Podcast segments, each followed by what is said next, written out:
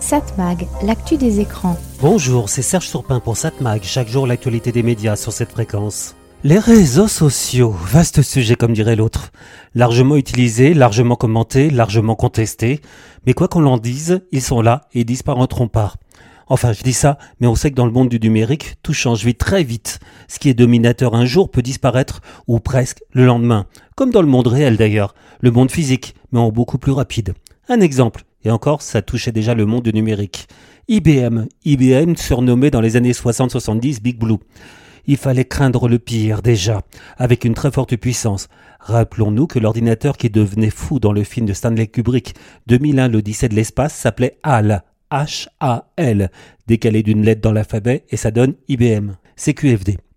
Qu'en est-il aujourd'hui? D'ultra dominateur avant, IBM existe encore, mais la firme fait beaucoup moins parler. IBM a créé l'ordinateur d'aujourd'hui, les PC, mais a commis l'erreur de confier le moteur, le système d'exploitation, à une autre boîte, alors petite, Microsoft, qui elle a fait fortune avec le MS-DOS, qui est devenu par la suite Windows. IBM de son côté a laissé tomber les PC pour se concentrer sur quoi au fait On sait même plus. Je crois avoir compris que la firme fait dans le cloud le professionnel. Et je viens de parler de Microsoft. Entre parenthèses, ils ont été aidés par IBM au départ, mais ils n'ont rien inventé. Ils ont repris des concepts existants, ils ont su aussi l'améliorer. Remarquez, ils ne sont pas les seuls à avoir repris des concepts venant d'autres firmes. Par exemple, la souris d'Apple, bah, ça a été inventé par d'autres. Tout comme IBM à un moment, Microsoft a été beaucoup critiqué pour son hégémonisme.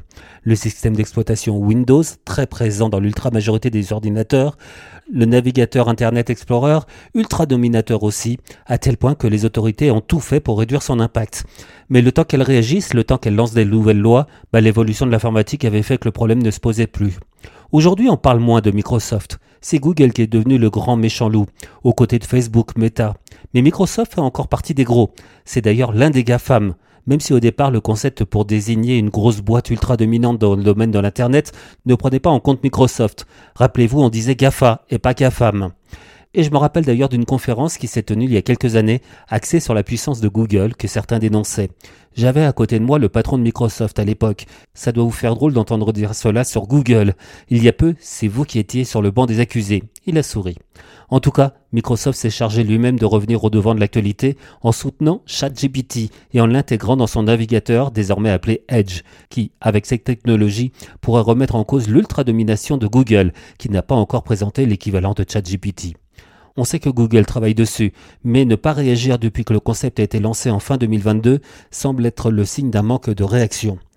Pour en revenir à une précédente chronique, qui aurait prédit il y a quelques semaines que YouTube pourrait rapidement perdre son influence, grignoté par le chinois TikTok qui aurait prédit cela il y a six mois. Je peux prendre de nombreux exemples encore d'évolution rapide du monde du numérique. Mais problème, il faut faire les bons choix et au bon moment.